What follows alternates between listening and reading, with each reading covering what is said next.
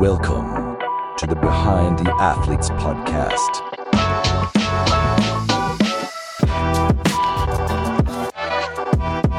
Guten Morgen und herzlich willkommen zum Behind the Athletes Podcast für Montag, den 19. Februar 2024.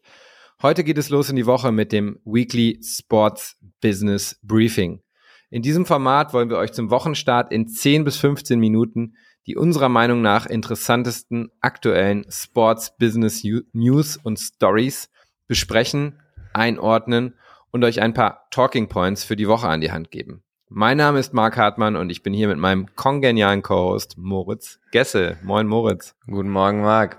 Ja, genau. Und wie immer, falls ihr die Themen noch weiter analysieren wollt oder euch weiter einlesen wollt, die sind natürlich wie immer alle Links in den Show Notes genauso wie unsere Kontaktdaten.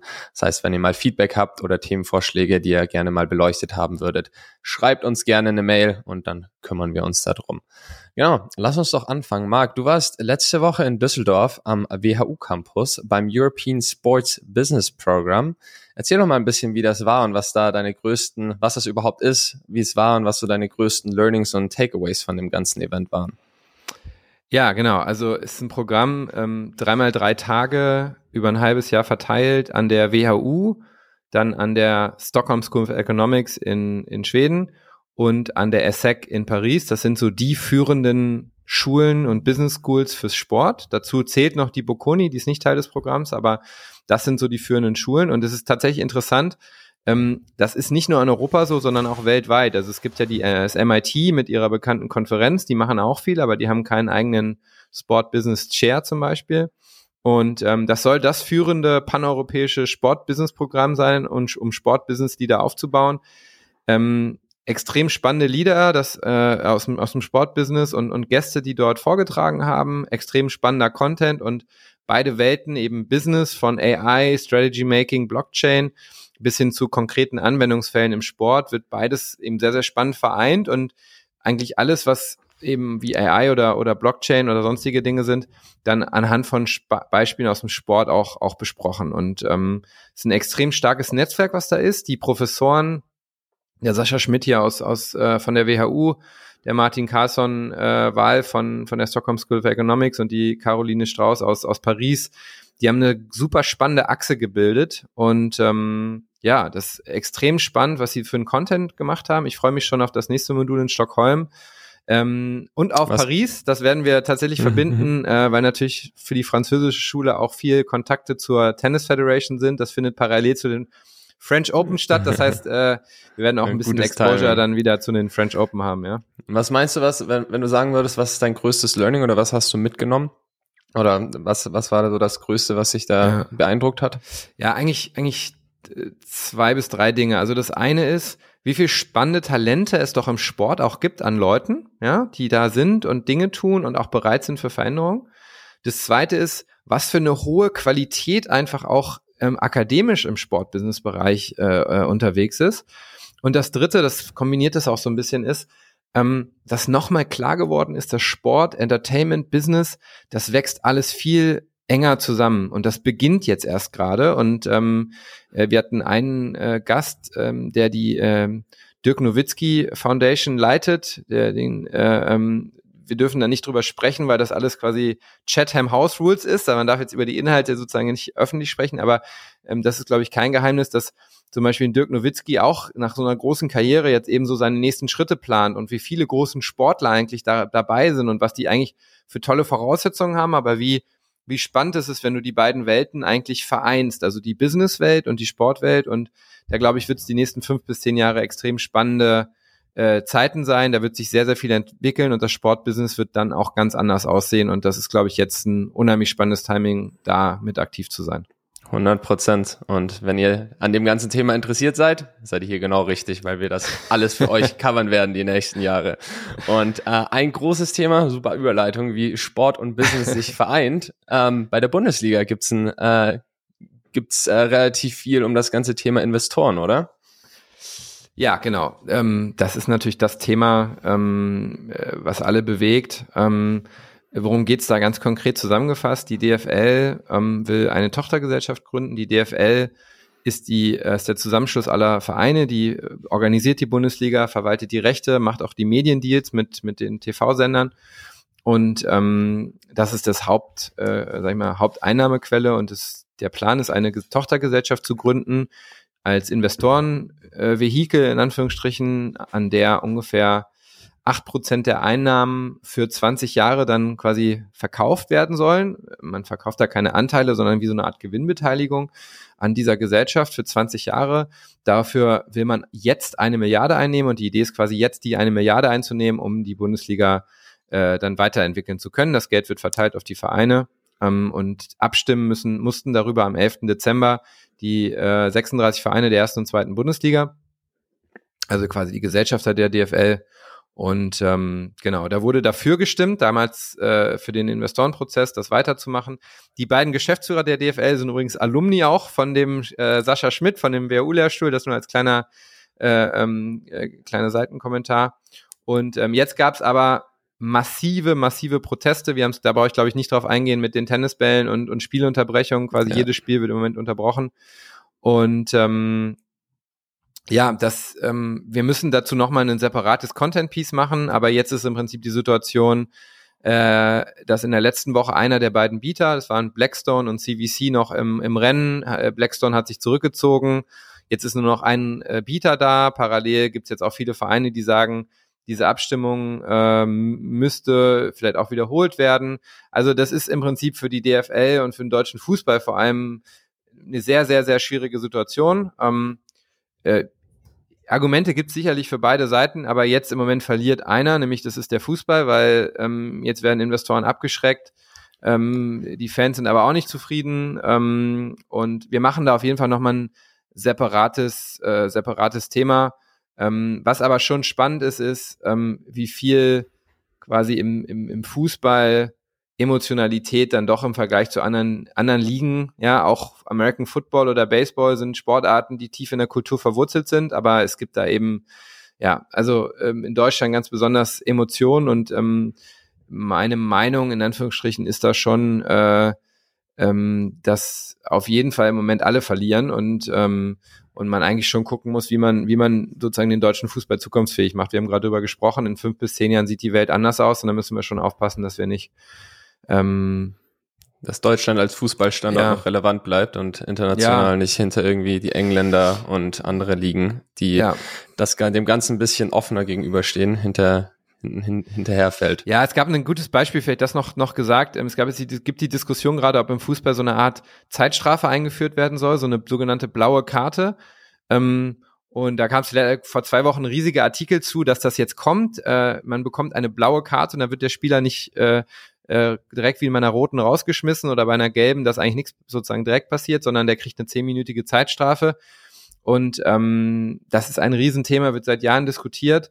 Ähm, aber äh, gar nicht, um auf das Thema direkt einzugehen, aber da ist zum Beispiel hat die FIFA direkt gepostet, ähm, als diese Gerüchte wieder aufkamen, dass wenn, wird das eher auf den unteren Ligen äh, äh, ähm, ausprobiert. Und das fand ich eigentlich wieder bezeichnend, weil warum kann man das nicht mal andersrum denken und probiert es eigentlich im, im Topsport aus, wie die NFL auch jedes Jahr neue Regeln ausprobiert ja. und sozusagen benutzt jetzt nicht die Amateure als Versuchskaninchen, sondern andersherum. Mhm.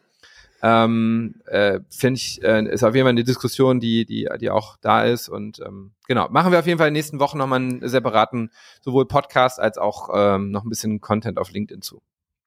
Moritz, genau. von äh, dem runden Ball zum, äh, zum äh, ich, man sagt Ei, ja? American Football. Wir müssen nochmal genau, drüber sprechen. Richtig, der Super Bowl, nämlich der Super Bowl letzte Woche oder beziehungsweise vor zwei Wochen jetzt, äh, hat alle Rekorde gebrochen. Ähm, 123 Millionen Zuschauer gab es in den USA. Das ist eins der größten TV-Ereignisse in der Geschichte der USA. Das einzige TV-Event, das sich mehr Leute angeschaut haben, war die Mondlandung. Also das ist wirklich äh, sehr stark, was die, was die NFL da wieder auf die Beine gestellt hat. Auch sehr spannend.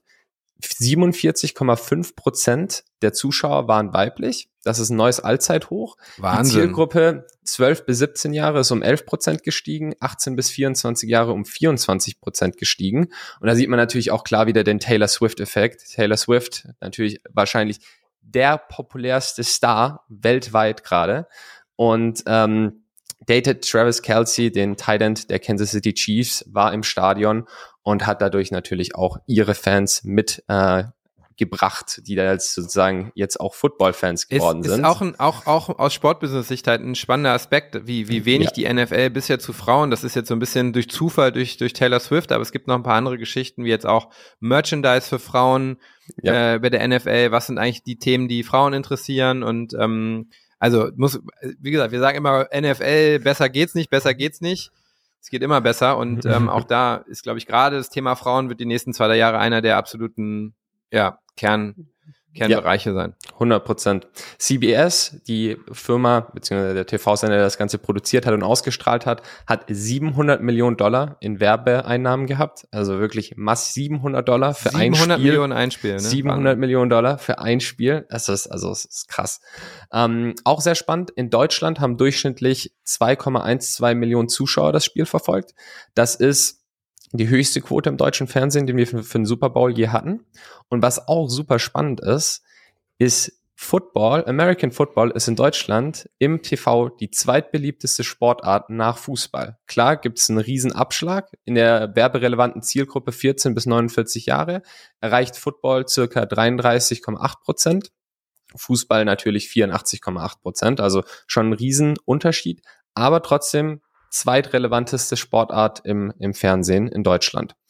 Ähm, vielleicht noch kurz zur Halbzeitshow. Die war von Ascher. Was viele nicht wissen, ähm, die Halbzeitshow wird von den Künstlern umsonst gemacht. Die kriegen kein Geld dafür. Die Bezahlung kommt aber natürlich dadurch, dass 100 Millionen oder mehrere 100 Millionen Leute sich das Ganze dann anschauen. Da sieht man dann auch in den Zahlen im Nachhinein, Ushers Spotify-Streams sind um 550 Prozent gestiegen, Ticketpreise für Konzerte um 40 Prozent und 38 Prozent alle Tickets seiner Tour äh, die jetzt äh, hm. ansteht, wurden nach, am Tag nach dem Super Bowl verkauft. Also Wahnsinn. der gesamte Wert, den Ascher sozusagen aus der Halbzeitshow rausgenommen hat, wird auf 52 Millionen US-Dollar geschätzt. Also das lohnt sich auf jeden Fall für auf seine Gage da zu verzichten. Ja. Ja, ähm, also genau, dann, wir haben jetzt erstmal die nächsten Wochen, Monate ein bisschen weniger American Football sicherlich, weil jetzt einfach die Offseason kommt, äh, aber der Draft steht schon äh, vor der Tür und ähm, da werden wir auf jeden Fall dranbleiben. Aber also, wir haben das jetzt ja das ganze Jahr begleitet, also es sind einfach gigantische Zahlen und ähm, ja, man muss schon sagen, auch in Deutschland die NFL mit, ähm, mit Alexander Steinfort, die haben das wirklich sehr, sehr, sehr, sehr gut jetzt äh, einfach auf die nächste Stufe äh, gehoben. Und da muss man ja sagen, die NFL hatte schon einen Riesenhype und äh, das haben sie einfach geschafft, wirklich weiterzuschreiben. Das ist ja nicht ja. immer einfach, wenn es schon so gut läuft. Und ähm, dementsprechend, ähm, ja, sind wir gespannt, ähm, äh, wie es da weitergeht. 100 Prozent. Ähm, der Trend geht immer mehr zu so Lighthouse-Sportevents. Und ähm, das bringt uns mal wieder zum Tennis, denn dieses Jahr findet erstmalig der sogenannte Kings Slam statt. Ähm, was ist das? Der Six Kings Slam soll in Riyadh, Saudi-Arabien stattfinden mit sechs Topspielern. Was ist daran besonders? Das werden sechs Spieler, die insgesamt 50 Grand Slams zusammen gewonnen haben. Wow. Ja, ähm, natürlich der Großteil davon kommt von Nadal und Djokovic. Ähm, aber mit dabei sein wird auch Yannick Sinner, gerade Australian Open gewonnen, Dani Medvedev, Holger Rune, ähm, und äh, ähm, es ist extrem, äh, extrem spannend, weil das eins der wenigen Exhibition, größeren Exhibition-Sachen wird, die jetzt auch innerhalb der Saison stattfinden. Das wird nicht mehr im Oktober stattfinden. Sonst fand sowas eigentlich immer im Dezember statt und wenn eigentlich gerade Tennispause war. Und ähm, ja, das ist jetzt auch ein Teil, also wird spannend zu sein, wie man wie man schaut. Es, ich, mich hat es tatsächlich sehr gewundert, dass Rafael Nadal ähm, hat jetzt sicherlich für mich nicht zu seinem, seiner Popularität äh, beigetragen, jetzt äh, Sportbotschafter für Saudi-Arabien ganz groß ist. Ähm, aber ähm, also Saudi-Arabien spielt eine, riesige Rolle und ähm, im, im Tennis ist jetzt auch nach wie vor extrem viel los. Letztes Jahr, wo haben wir schon viel drüber gesprochen, ähm, Tennis ist äh, global der drittgrößte äh, äh Sport, dritt, viertgrößte Sport, je nachdem, wie man sieht ähm, eine der wenigen ganz, ganz internationalen Sportarten. Ne? Tennis wird ja. überall gespielt. Und ähm, die ganze Organisationsstruktur mit den Grand Slams, der ITF, der ATP, das ist alles, sag ich mal, nicht optimal, um es vorsichtig zu formulieren. Und deswegen ähm, werden wir hier in den nächsten äh, Wochen und, und Monaten sicherlich einiges sehen. Es wird darüber diskutiert, ob Saudi-Arabien, ähnlich wie beim Golf, eine eigene Tour startet und die Spieler einfach sehr, sehr gut bezahlt. Ja. Ähm, und das versucht quasi eine Konkurrenztour aufzumachen. Die ähm, Tennis Australia und ähm, US Tennis Association, USTA, versuchen jetzt eine Premium-Tour aufzubauen, wo es im Prinzip die Grand Slam und die Masters-Turniere geben wird. Ähm, das ist auf jeden Fall aufgrund des Drucks, der jetzt auch von externen Investoren kommt. Ähm, es benötigt auf jeden Fall Veränderungen. Also sowohl in der Bezahlung der Spieler, in der Vermarktung. Da hat Tennis, man glaubt es kaum, aber noch gigantisches Potenzial. Und da wird, wird, wird spannend bleiben. Wer da mehr drüber äh, wissen möchte, wir haben einen Podcast schon mal gemacht, ganz am Anfang, ähm, warum verdienen Tennisspieler zu wenig? Da haben Moritz und ich das mal so aufgemalt, warum äh, ähm, Tennisspieler vielleicht in, nicht intuitiv, aber eigentlich zu wenig verdienen, gerade die, die äh, Karriere machen wollen. Das macht, macht man den Spielern unheimlich schwer. Und ja. ähm, dann gibt's einen sehr, sehr spannenden Podcast, den wir gemacht haben mit ähm, Jonathan Ludwig. Der hat ähm, Fantium gegründet, die machen ähm, Investments in Tennisspieler möglich, um auch so ein bisschen dieses Problem zu lösen, wenn die am Anfang ihrer Karriere stehen, äh, wie sie ihre, ihre Karriere finanzieren. 100 Prozent. Also wirklich sehr spannendes Thema und wahrscheinlich der, wie du meintest, globalste und größte Sport, der noch nicht so auf einem professionellen Level ist, wie man das eigentlich denken würde, bei einem Sport, ja. den Milliarden von Menschen weltweit anschauen. Genau, aber. Vom Tennis zum Golf. Zum Golf, vom Tennis zum Golf, genau. Und zwar geht's um Tiger Woods, den wahrscheinlich bekanntesten Golfer der Geschichte. Denn der hat vor ein paar Wochen seine 27-jährige Partnerschaft mit Nike beendet. Ähm, während der Zeit, es war eine der erfolgreichsten Werbepartnerschaften in der Geschichte des Sports. Tiger Woods, also vor allem von Tiger Woods Seite, der hat während der ganzen Zeit circa 500 Millionen Dollar von Nike verdient. Es gab ikonische Werbekampagnen, die jeder Golffan wahrscheinlich kennt. Und jetzt ist es natürlich super komisch, äh, Tiger Woods ohne seinen Nike Swoosh auf dem T-Shirt auf dem Golfplatz zu sehen. Da haben sich natürlich alle gefragt, was er als nächstes tragen wird.